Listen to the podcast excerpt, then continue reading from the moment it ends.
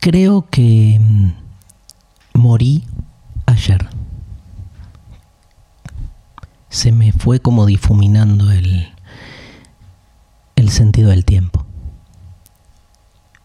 Debe haber sido ayer. ¿Qué es ayer? ¿Cuánto tiempo pasó? ¿Qué significa que pase el tiempo ahora? No, no lo percibo. No sé cómo explicarlo porque sigo utilizando un lenguaje propio del mundo de los mortales. Pero mi cuerpo no siente que el tiempo pasa. Quedé como afuera. Será un afuera, no sé. Pero estoy estoy así como en un paréntesis. Al final, tanto pensar cómo sería la muerte y lo que percibo es un paréntesis. Pero no un paréntesis que en algún momento se terminará y volveré hacia algún lugar, como un paréntesis eterno. Qué sensación de impotencia, la de un paréntesis que nunca termina, ¿no? Imagínate que estás escribiendo un texto y pones un paréntesis y ya está, nunca cerró. un paréntesis que nunca cierra. Eso. Morí ayer, pero, pero acá estoy. ¿De qué manera puedo estar si ya no estoy? ¿De qué manera puedo estar si estoy muerto? O no existe la muerte. En realidad, para el ser humano, para quien solo existe aquello que percibe, que piensa, la muerte siempre es lo que viene después de toda percepción, por lo tanto se nos escapa, ¿no? Nadie, nadie nunca va a saber que está muerto. Nunca. Y entonces tal vez la muerte sea otra cosa. Porque lógicamente nadie nunca va a saber que está muerto, pero yo estoy acá. Y morí ayer. Miren lo que es el cielo. Es blanco. Blanco, ¿no? Siempre nos imaginamos al cielo blanco. Ahora, lo que no entiendo es esto. Morí ayer y estoy acá en el cielo. El cielo es blanco, es vacío. También esa idea, ¿no? De, que en el cielo no hay nada, porque ya la cosificación de algo lo, como que lo condena a su mixtura con el no ser. Pero mi pregunta es otra, digamos, si morí ayer y estoy acá y sigo hablando y, no sé, siento, transpiro, también tengo esta camisa en pleno diciembre. Ah, no hay tiempo, perdón. La pregunta es, ¿estoy muerto? ¿O esta es una forma de prosecución del ser, pero por otros medios? ¿no? Tal vez no hay vida después de la muerte, sino, digamos, que la vida, la muerte, son como manifestaciones o pliegues de algo que todavía no terminamos de entender. ¿Quién vive? Mi cuerpo murió. Mi carne se descompone. Los gusanos se la van comiendo así, fagocitando.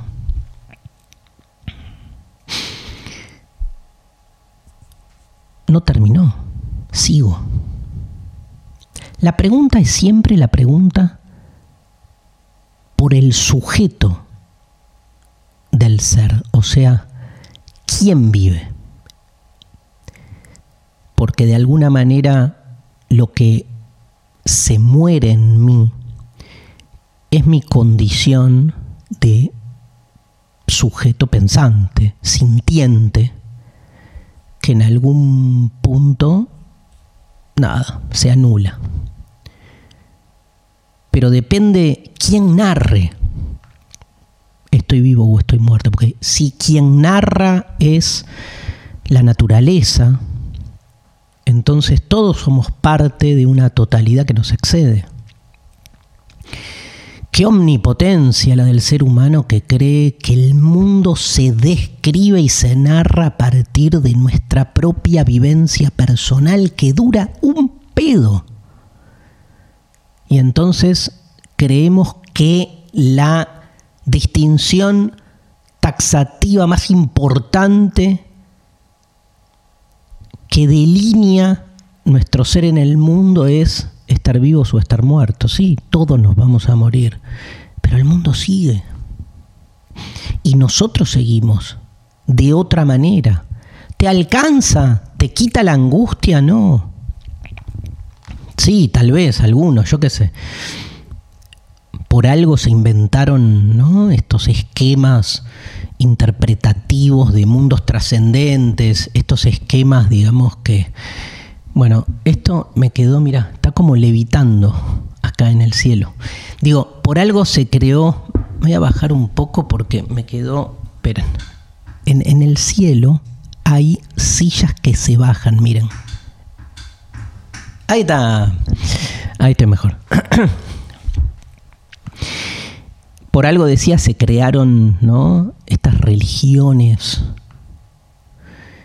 este, que nada, que nos invitan a que la vida continúe en otro lado. Pero alcanza, nos alcanza saber que la disolución de nuestro ser supone nuestra justamente este inmersión en un esquema más general del que también somos parte esta idea de, de que en la naturaleza todo se transforma y todo se recicla en algún sentido. Y obvio, si mi cuerpo en algún momento va a ser comido por gusanos y con los gusanos este, la tierra es fértil y sale ahí un pedazo de pasto y sí, esa vida, este, ese efecto de más vida. Lo que no hay ya es un sujeto, un yo, atomizado, escindido, que piensa para sí. Qué tragedia, ¿no? El, qué tragedia la conciencia, qué tragedia. ¿Cómo sería una conciencia más transpersonal? El, poder sentir mientras me siento a mí mismo, sentir también que soy parte ¿no? de, la tierra, de, de, la montaña, del árbol, del cielo, como esa idea de Anaxágoras creo que era, que era la idea de la homeomería. En cada fragmento de cada uno están presentes todas las cosas de este mundo. Cada fragmento de nuestro ser incluye la totalidad de las cosas. Y sí. Lo que pasa es que estamos disciplinados y formateados, sobre todo desde la modernidad en adelante, en una concepción atomizada no sólo de la realidad, sino sustantivamente de nosotros como sujetos. El yo es un efecto político que nos ordena en una realidad donde el único mundo real para nosotros es el abroquelamiento en nuestra mismidad, en nosotros mismos y disponemos de todo como medio para nuestra este, acumulación, para nuestra expansión. Pero son formatos, yo qué sé, son lecturas, todo puede ser de otro modo. Es por ahí, ¿no? Como empezar a disolver algo de eso. El programa de hoy tiene que ver con este tema, con la inmortalidad. ¿Queremos ser inmortales o no queremos ser inmortales? ¿Qué significaría ser inmortal? ¿no? Vivir en ese pasto que algún perro después caga o que un pelotazo después destruye.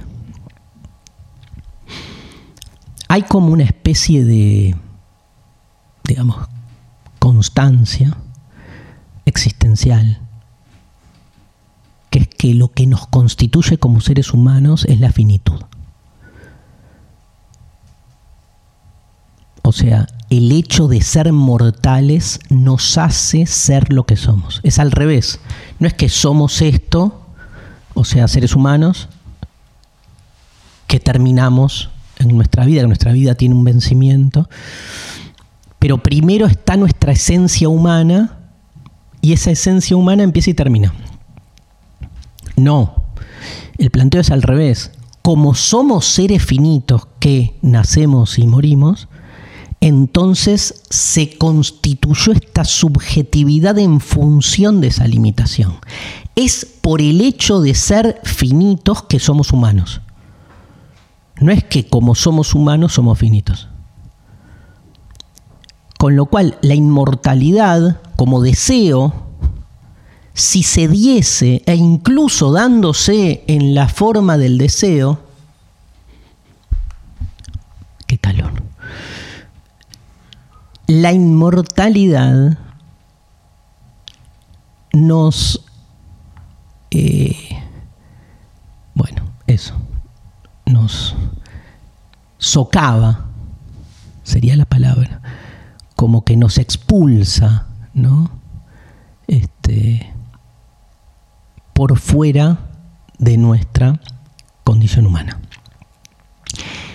En la medida en que pensemos la posibilidad de la inmortalidad, ya estamos pensando un horizonte posthumano. No hay manera de conciliar lo finito con lo humano. Ese es el planteo. El planteo lo dije como el orto, pues es exactamente al revés. No hay manera de conciliar como estoy, ¿eh? último programa del año. Imagínense, mi inconsciente está full. No hay manera de conciliar la inmortalidad con lo humano. Dije lo finito con lo humano. ¿Entienden que acabo de cometer el acto fallido que demuele todos los programas de este año? Y voy diciendo esto mientras no solo se va derritiendo mi subjetividad, sino mi cuerpo. Hace calor. Estoy transpirando, me puse una camisa de manga larga, gruesa. Acá abajo tengo una remera. Ah. Se liberó diablo, el diablo se liberó. Sigo teniendo calor, no, no es que se me voy a meter un cubo de hielo en la espalda. ¿Queremos o no queremos la inmortalidad? Todo el mundo conoce.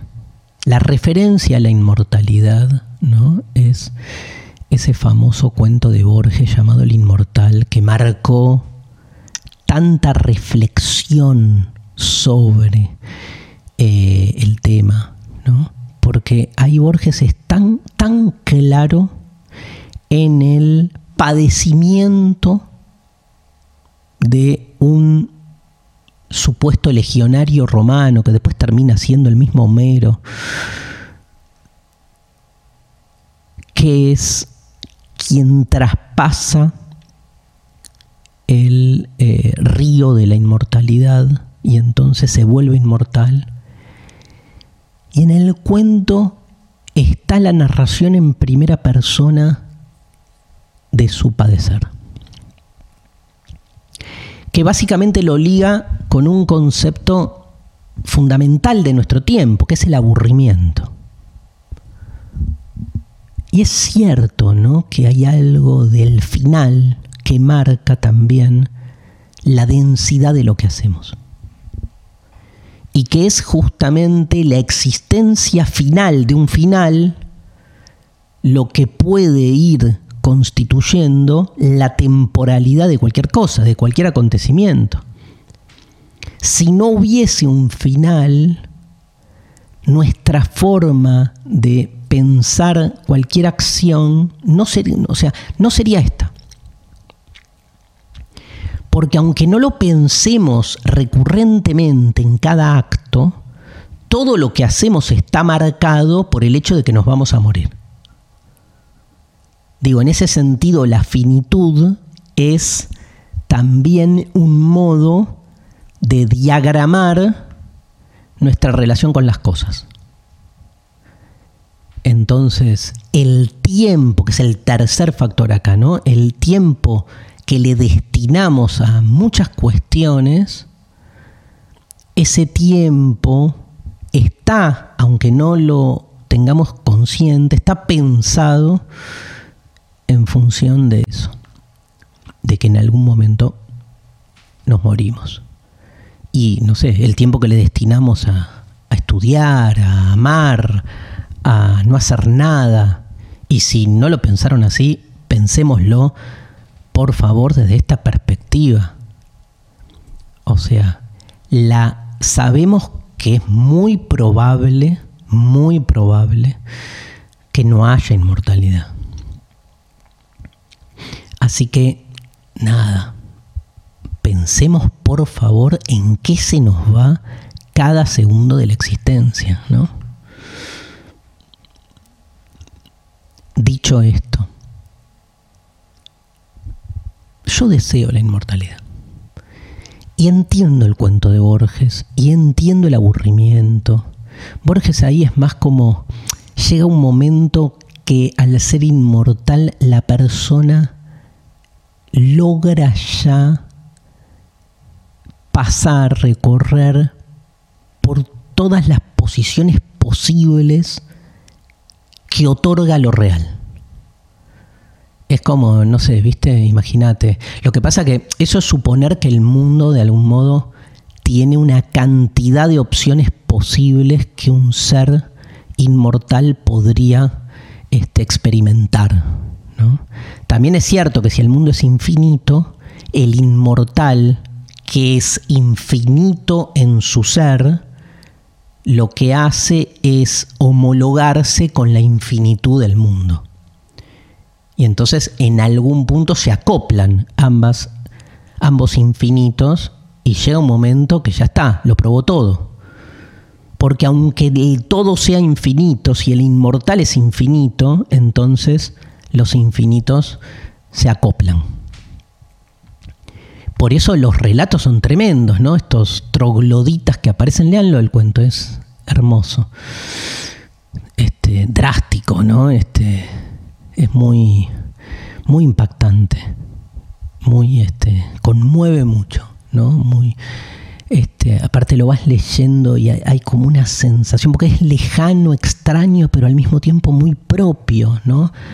Porque es como que te, te, te inspira a pensar tu propia inmortalidad, pero no sé, nunca la pensarías así, ¿no? Este, pero porque empieza como muy atrás, porque un poco el juego del, cuento es hasta qué punto también uno no puede ser, este, de algún modo, la deriva de ese inmortal.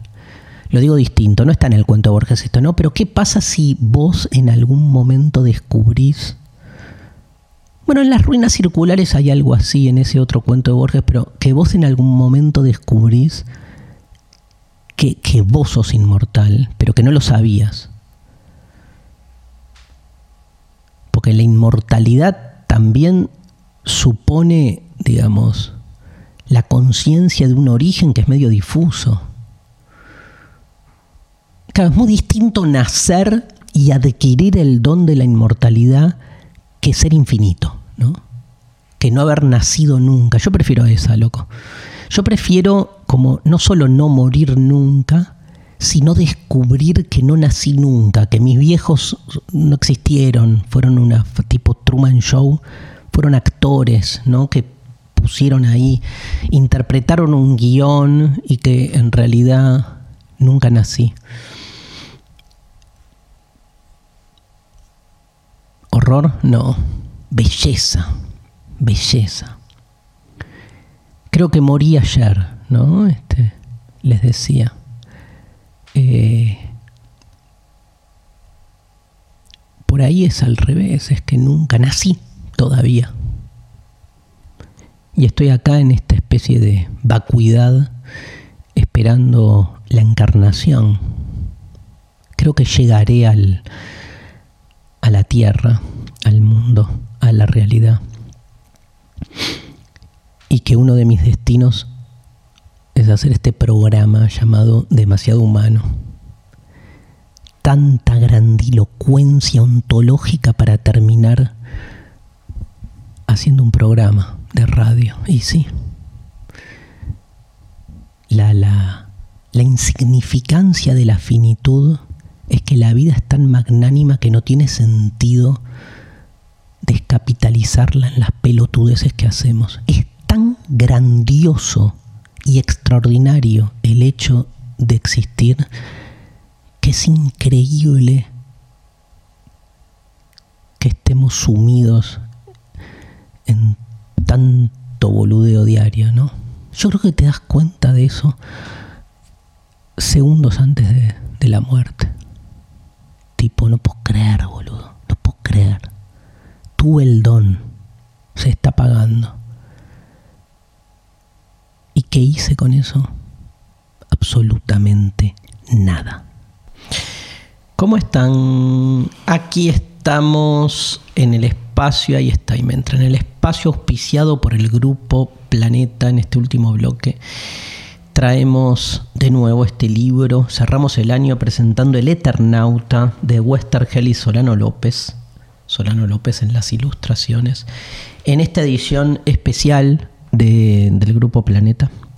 Planeta Comic se llama la serie, ¿no? El sello de esta edición increíble del Eternauta que presentamos hace poco ya en este espacio, pero bueno, este es uno de los libros de, del año, por lo menos de todos los que trajimos acá en este espacio.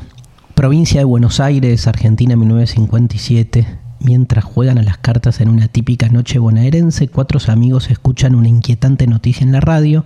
Una prueba nuclear en el Pacífico habría dejado material radioactivo en el aire que sería arrastrado con el viento hacia Sudamérica. Segundos después, una nevada fluorescente comienza a caer en la ciudad y sus alrededores matando todo lo que toca. ¿Es este el principio de la anarquía y la violencia o una invasión alienígena? ¡Wow! Yo me acuerdo la primera vez, Mariana, ¿cómo andas? La primera vez que, vi el Eternauta, pero me mató.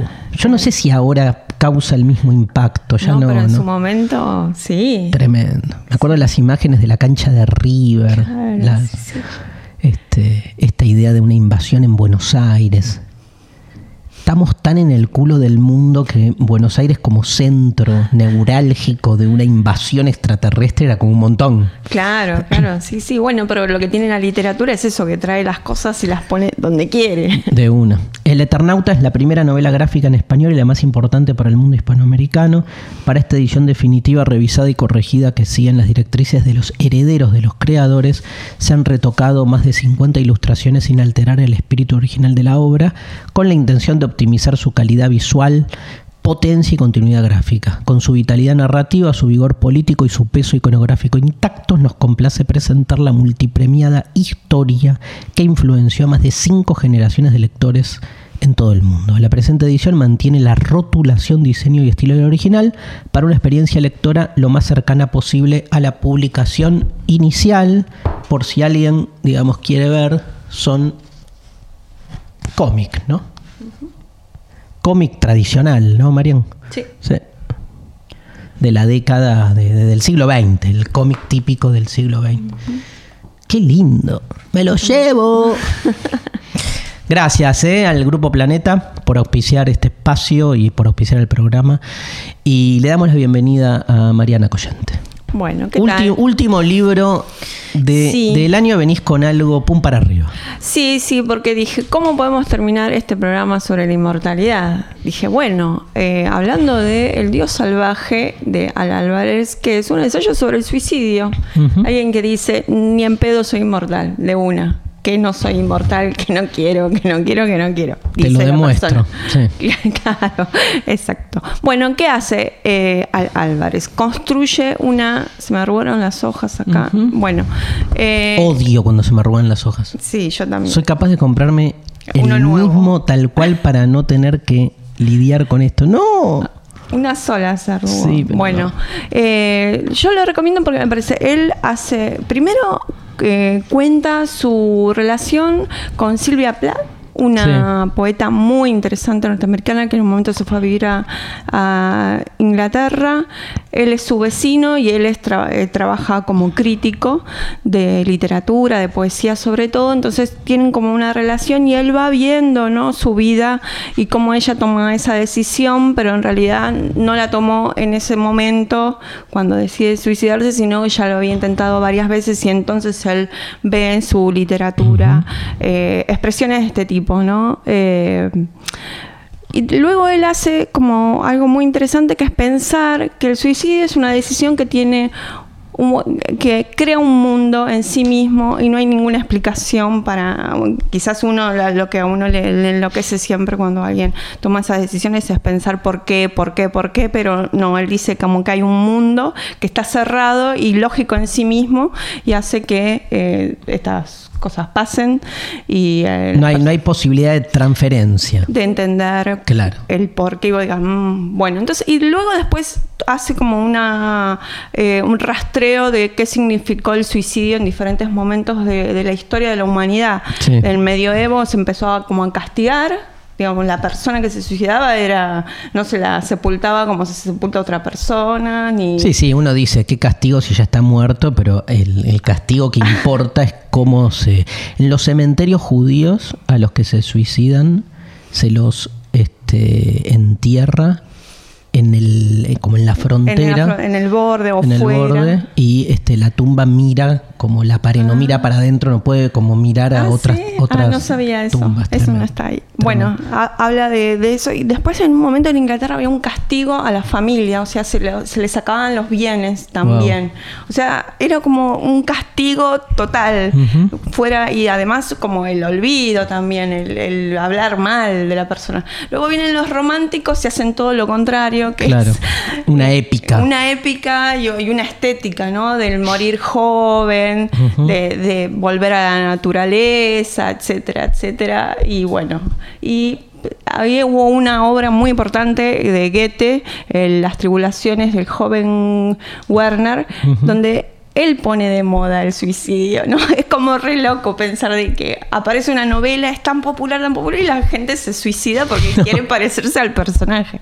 Y se suicida por amor, que, bueno, el ideal romántico a pleno, ¿no? Porque ¿por qué te vas a suicidar por plata? No, ¿cómo te vas a suicidar por plata? Te tenés que suicidar por un amor no correspondido, como todo romántico de ley. Cualquiera, ¿no? Porque todo amor es no correspondido, o sea que no tiene sentido.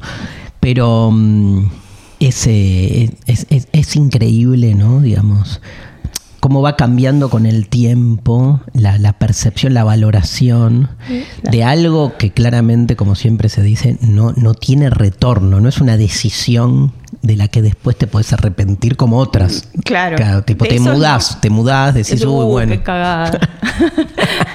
¿Qué lugar de mierda elegí? Estudias una carrera, uno, uh, me te Pasas a otra. Te pasas a otra. Ahora, el suicidio no es. Es una situación límite, ¿no? Sí. Bueno, y él hace todo un análisis también desde la, literatura, de todos los artistas que se suicidan y suicidaron y tomaron esas decisiones. Y eh, básicamente es eso, pero es un recorrido súper eh, una persona que sabe mucho de todo, va a Grecia, va, viene, cita poetas, a filósofos, de todo, todo el mundo está acá. Buenísimo. El Dios salvaje, Al Álvarez. Sí. El recomendado de Mariana Collante. Bueno, nos vamos, Mariana. Nos vamos forever. ¿El lunes que viene? Chau, no, el lunes que viene es, no sé, Navidad. O un recopilado, hacemos lo mejor del año. Como siempre. Como siempre, que es como siempre. De, que, de los finales de año siempre se, se, reconoce lo bien que estuvieron algunos programas. Dijimos, oh, esto nadie se lo puede perder, lo tienen que volver a escuchar. Tal cual. Está en YouTube igual. Está en YouTube, pero no importa. Eh, lo, duplicamos. Gente, un placer enorme. Mariana Collante, Sophie Cornell, Maga Calderón, Lautaro Monzani, que estuvo todo el año. Un placer enorme este, ser parte de la Rock en este, este prototipo especial de este año, ¿no? Demasiado humano. Aquí los lunes a esta hora, en este formato. Nos vemos el año que viene. Chau, chau, chau. Para pam pam pam para pam pam pam pam. Lugar de San Giorgi. Soy mortal, loco. Así que estoy muy feliz de estar acá terminando el año. La feliz, no, ¿cómo era la canción? Eh, nunca yo estuve así enamorado.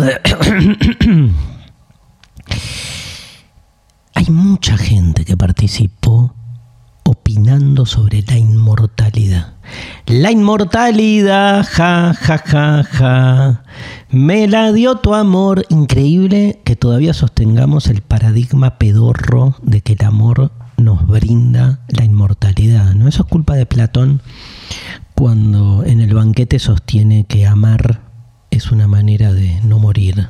¿no? Eh, pero bueno, el tema es cómo se traduce eso. Porque es cierto que se traduce, por un lado, en concepciones así como más religiosas, que hablan de una trascendencia real, ¿no? De, de, nuestro ser espiritual. Pero también en Platón es como bien claro, ¿no? Que ahí la inmortalidad se da en los hijos y se da en las obras. Que es cierto, yo qué sé. Hablando de Platón que murió. Imagínate lo muerto que está Platón. Si hubiese la posibilidad de encontrar el esqueleto de Platón. O sea, olvídate, pasaron 2500 años, 2300 años. Y sin embargo, Platón, Platón, hablamos todo el tiempo de Platón. Pero ¿dónde está ahí, digamos? ¿Qué es lo que importa en términos de inmortalidad?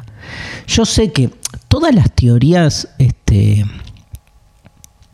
que intentan como disolver la angustia del morir, como decíamos en el primer bloque, hablan de nuestro ser inmortal en un sentido de descentramiento del yo.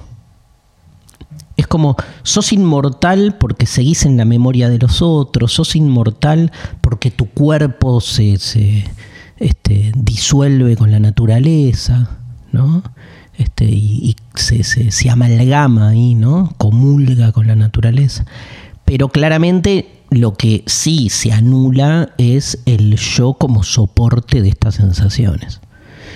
Entonces hay que trabajar mucho, digamos, la, voluntad para pensarse a sí mismo como, digamos, como mínimo similar o inferior a ese aspecto como más este, amplio del que somos parte, como para no sufrir, digamos. En la medida en que uno esté aferrado al yo como esquema, digamos, fundante, nada.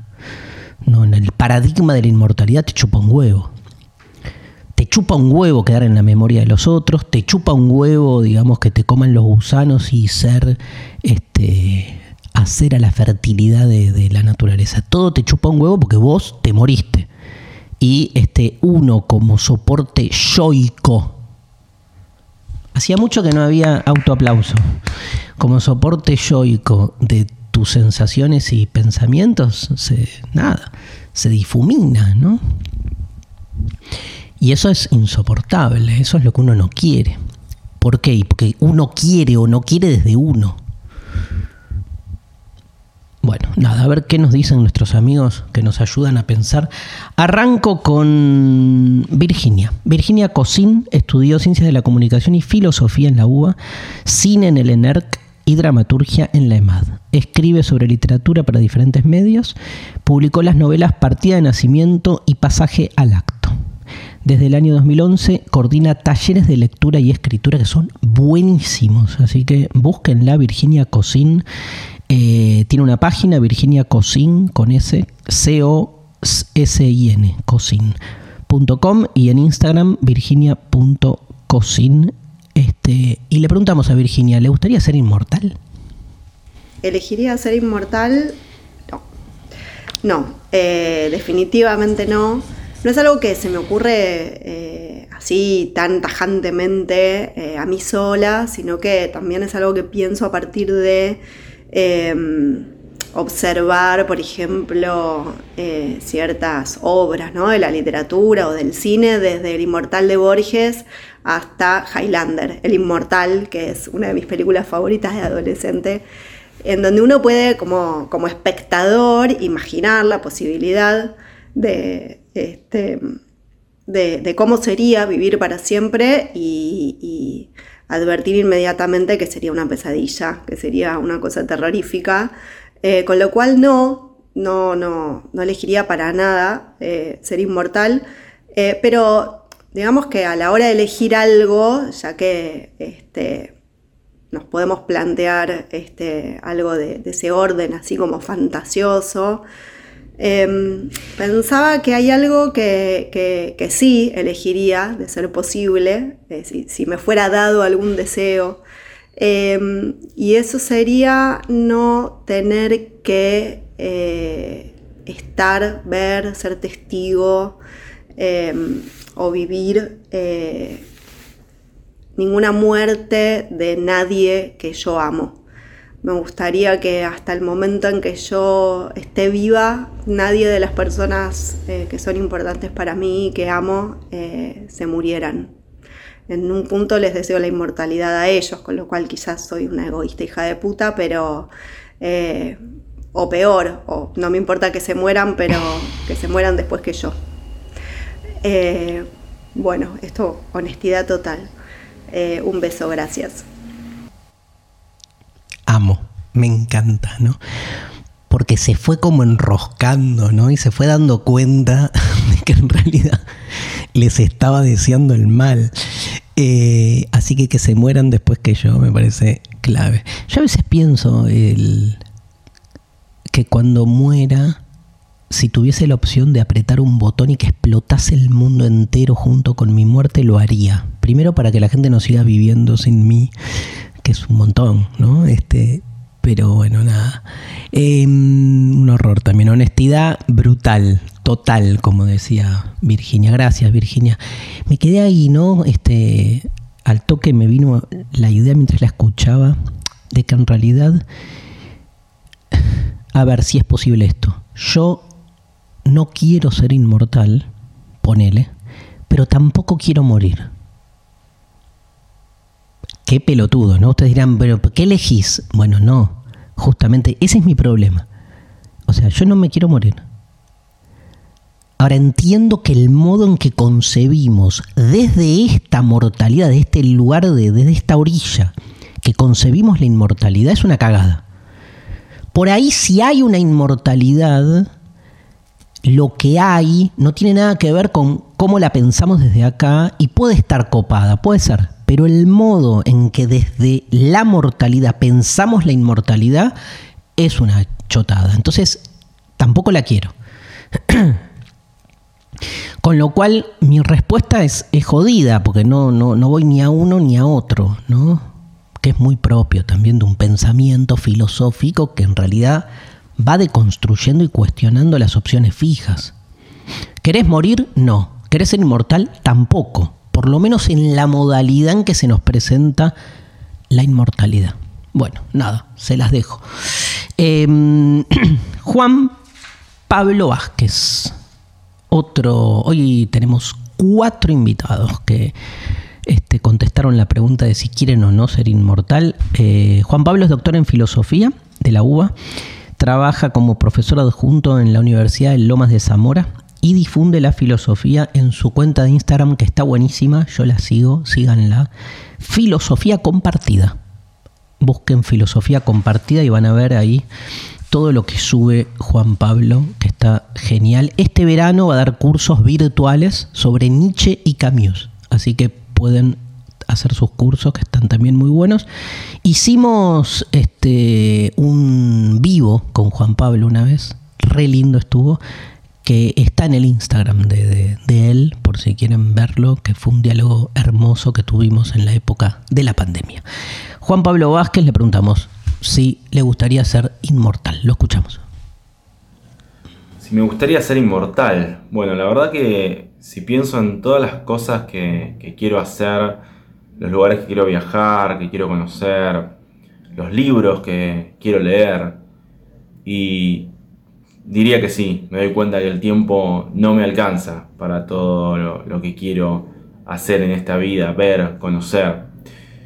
Pero si lo pensás un poco más, hay algunas cuestiones, me parece, que hay que tener en cuenta. Por ejemplo, ¿qué sería ser inmortal? ¿No envejecer o ser inmortal, pero envejeciendo cada vez más?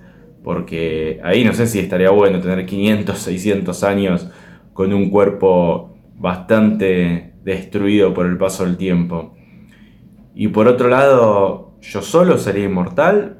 ¿O mis seres queridos también? Porque tampoco estaría bueno, me parece, ver cómo todos los que están alrededor tuyo van envejeciendo y muriendo y te vas quedando solo. Además, eh, me hace acordar a, este cuento de Borges, ¿no? Del inmortal, donde dice que ser inmortal es baladí, esa frase tan famosa que, nos ha dejado Borges y que en realidad lo que pasa es que al ser inmortal se pierde el sentido de la vida, se pierde el sentido de todo, es como si cada acción ya no tuviera significado y hasta podría ser repetida eternamente. Creo que la muerte le da también un sentido y un valor a nuestros actos, o sea, saber que no somos infinitos, saber que las posibilidades que tenemos, por más amplias que sean, no son infinitas, da un significado a nuestra vida. Capo, genial, clarísimo. Todas las características y los rasgos de por qué la inmortalidad es un problema. Igual que Virginia, vieron que Juan Pablo pone el acento en qué es esto de, ser inmortal eh, solos, ¿no? ¿Qué pasaría con nuestra gente cercana? Qué cosa, ¿no? Pero bueno, somos justamente en, al interior de, la vincularidad. No, sé si es un problema. Pero bueno, ahí está también. Me quedé con lo de las fechas. Este, y me acordé de otra película que seguramente Juan Pablo conoce, El Ansia, donde este, actúa mi novio David Bowie. Eh, donde el chabón, donde David Bowie hace el, papel de un personaje que, que, alcanza la inmortalidad pero envejece. Entonces tiene un montón de años, pero este, en un momento, ¿no? Porque se, se le quiebra como no, en la buena importa la película, pero en un momento eh, son medio vampiros, pero en un momento como que empieza a envejecer y a, tener la edad que de verdad tenía y el cuerpo era como una especie de esqueleto viviente que lo único que quería era morir, porque no podía, pero no, ni moverse. ¿no? Lo que pasa que uno dice, no, bueno, quiero ser inmortal, o sea, hay, hay otra opción, ¿no? Quiero ser inmortal acá, que corte acá. Mi edad, 54 años, quiero ser inmortal acá para siempre. Entonces, también es cierto como que medio o sea, prefiero la inmortalidad un poco antes, ¿no? Ya fue, pero si fuera desde ahora, cagada, ¿no? Porque tengo unos problemitas que no, quisiera como proyectar eternamente. O sea, ¿te imaginas toda la vida eternamente viviendo con cosas que hoy me pasan? No, me muero. Cuestión, eh, uno dice 500 años, está bien, tenemos esta opción, ¿no? Juan Pablo, estoy pensando, que es que la vida que dura ahora, no sé, 85, me dure 500. Entonces, como que sea proporcional y que envejezca en realidad, o sea, que mis 85 años sean los 500. Si fuese así, con el tiempo te acostumbras y todo es igual, o sea, vas a tener 500, tu vida dura 500 años y decís, quiero ser inmortal, digamos, porque hoy nos parece este, que se termina demasiado rápido. Probablemente el ser humano si pase a vivir 500 años, las primeras 3, 4 generaciones van a decir, uh, qué, qué grosso, mirá este, lo que gane. Y después, ya está, digamos, caes en el mismo lugar este, de acostumbramiento. Bueno, una pelotudez, ¿no? Pero quiero escuchar a Axel, amigazo, un grosso, Axel Cherniaski, doctor en filosofía por la UBA y la Universidad de París Pantheon Sorbonne. Es becario del CONICET, autor de Espinosa, un librazo, publicó por Galerne una gran introducción muy copada Espinosa. Me voló la cabeza ese libro de Espinosa porque un análisis, un desarrollo muy distinto al usual de Espinosa. Espinosa para principiantes también escribió Filosofía griega para principiantes, El arte del retrato conceptual de Les y la historia de la filosofía. Todo eso escribió Axel Cherniavsky, lo encuentran Cherniavsky lo encuentran en Instagram y este, le preguntamos a, al grosso de Axel si quiere ser inmortal. A ver, si quiero ser inmortal, sí, desde ya. Eh, me parece que no hay animal o planta que no quieran permanecer en el ser de alguna manera, desarrollarse, crecer. Eh, creo que si las cosas pudiesen elegir, naturales o artificiales, ellas mismas elegirían no romperse. Em, dicho esto, me pasan dos cosas con este deseo tan inmediato, tan instintivo de inmortalidad. Por un lado, me genera mm, mucha, mucho escepticismo. Me parece que nunca vamos a alcanzar la inmortalidad prolongando la esperanza de vida o congelándonos para después resucitarnos. Y por otra parte, me parece que es un poco patear el problema hacia adelante y que incluso puede resultar contraproducente como si el miedo a la muerte se agrandase con esta estrategia, como si la muerte eh, se agigantase con cada año que prolongamos la vida. Nuestra, nuestra relación con ella sigue siendo la misma después de todo, una relación de dolor, una relación de miedo, una relación de ansiedad. Y me parece que en este sentido existe una segunda estrategia que tiene que ver con el cuestionamiento, con la interrogación de nuestra experiencia de la muerte, con eh, la reflexión del modo en el que la pensamos, la sentimos, la vivimos. Creo que dicho esto puede revelar que somos de facto mucho más inmortales de lo que creemos. Porque, ¿a qué me refiero? Me refiero a que pensamos la muerte como, como, un final absoluto, como una desaparición eh, total. Y me parece que eso no es ni cierto ni del todo sano en el sentido de, feliz. Me parece que no es cierto, que me, parece que incluso a nivel del cuerpo eh, nos deshacemos en el aire como humo o volvemos a la tierra como cenizas y que a nivel del alma permanecemos como recuerdo en la memoria de los demás, para decir lo mínimo. Creo que si de hecho todos los demás dejasen de existir, algo de nuestra alma permanecería un poco como una verdad matemática, no depende de su descubrimiento, de su olvido o de su comprensión. Eh, me parece que esta estrategia es mucho más eficaz.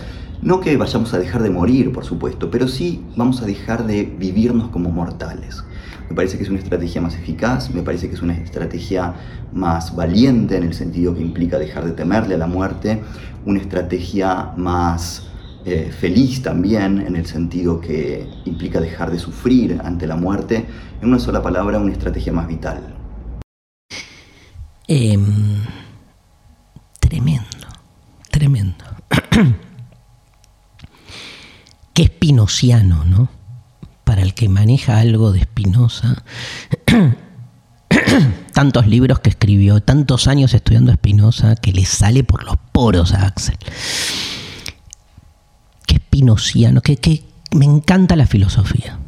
La verdad que este programa me reconcilió con, la filosofía. Me encanta escuchar, ¿no?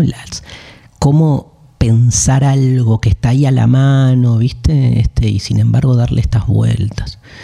Em, me encanta esto de comparar nuestro alma con las verdades matemáticas.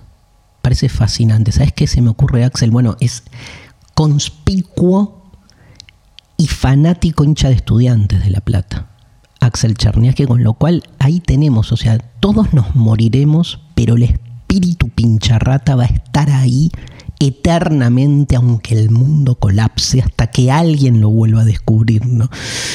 Eh, todos queremos, ¿no? Muy espinociano también la idea de que todo ente busca perseverar en el ser. Entonces hay un anhelo eso de, perseverar, ¿no? De, no terminar. y al mismo tiempo esta conciencia de finitud que hace que la cosa tenga que terminar para darle sentido a lo previo. Nada, una tensión ahí maravillosa. Gracias, Axel. Este, gracias, Grosso. Último de nuestros invitados.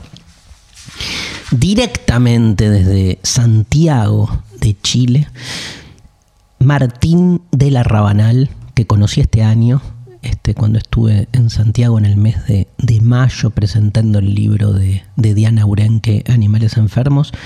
Eh, lo conocí a Martín, un grosso. Es doctor en filosofía por la Universidad de Santiago de Chile y por la Alberto Hurtado. Su tema son filosofía social, ética y política. Y este, escribe en la revista digital El Desconcierto.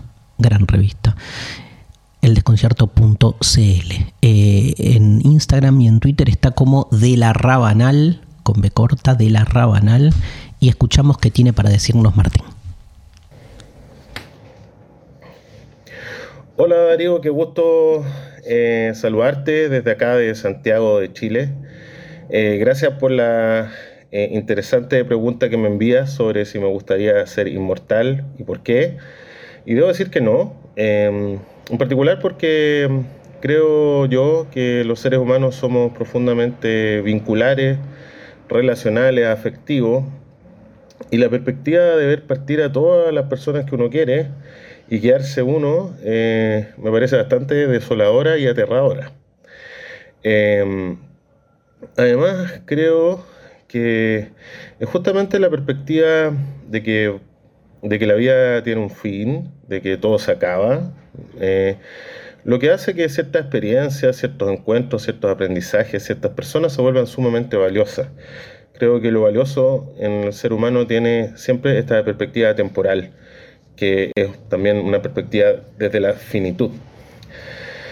Eh, en lo personal me pasa también que creo que trascendemos en cierta forma a la muerte. Eh, yo he sufrido la pérdida de mis padres, de maestros muy queridos, incluso de amigos. Eh, y siempre he sentido de que mm, ellos han sido incorporados a mi forma de ser, a mis gustos, a mis pasiones, a mi forma de entender el mundo. Y creo que de alguna manera también uno queda plasmado en ellos.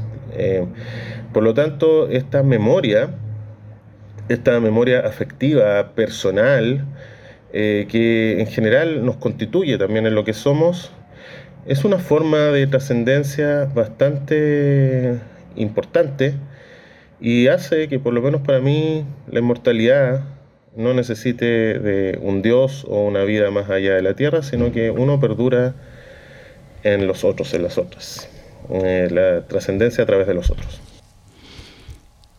Hermoso, bellísimo, una paz lo que más, gracias Martín, lo que más me impactó es la paz. Porque yo a veces pienso igual que Martín, pero no tengo esa paz. O sea, se ve que el pensamiento no baja a la sangre. Martín lo tiene más, salvo que sea un, gran, un gran actor, que no creo, porque es muy, muy genuino eso, ¿no? De, pensar ¿no? a nuestros muertos incorporados en nuestra memoria afectiva, que es real, ¿no? Así que bueno, gracias, gracias Martín, un placer, me parece un gran cierre para el programa de hoy. Este, siempre en general, cuando termino un ciclo, lo termino con la muerte, siempre pongo la muerte al final este año decidí poner como último programa la inmortalidad. ¿Qué me habrá pasado? ¿Será que realmente estoy cada vez más cerca de la muerte?